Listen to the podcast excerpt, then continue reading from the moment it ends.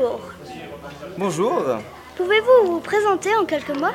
Oui, alors je m'appelle Jonathan Bischoff. Euh, je suis euh, un étudiant euh, de 25 ans bientôt. Euh, voilà. Je suis né à Zurich et maintenant je vis à Lausanne. Oui, voilà, je pense que c'est tout. Quel âge aviez-vous en 1986 et que faisiez-vous à l'époque? 86, j'avais une année.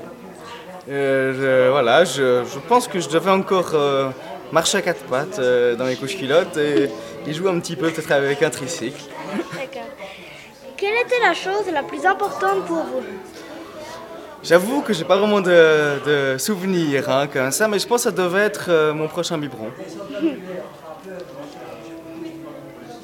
Comment avez-vous appris ce qui se passait à Tiernoville Euh, bah, encore une fois, cette fois c'est mes parents qui, qui, euh, ont, euh, qui ont appris ça. C'était- Je, à ceux qui m'ont raconté, c'était à travers la radio surtout.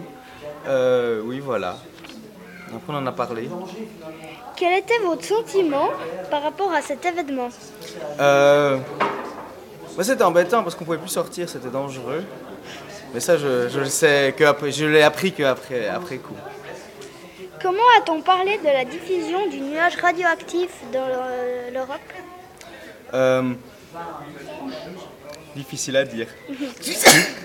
oh misère. Euh, ouais, c'est difficile à dire, mais euh, je crois que c'était assez. pas très, pas très explicite. Quelles sont les leçons de l'accident de Tiernoville Alors, ça, pour moi, c'est que le nucléaire est quelque chose de très dangereux et que les pays.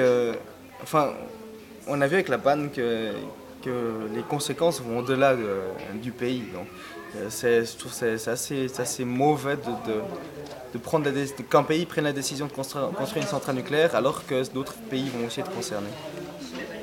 Dans quelle mesure cet événement a changé quelque chose pour vous? Euh, bonne question. Euh, moi, je dirais que c'est devenu clair avec ça pour moi que, euh, après coup, en réfléchissant, que justement le nucléaire n'était pas quelque chose d'aussi euh, euh, innocent et, et sûr que, comme on essaie de nous le dire tout le temps.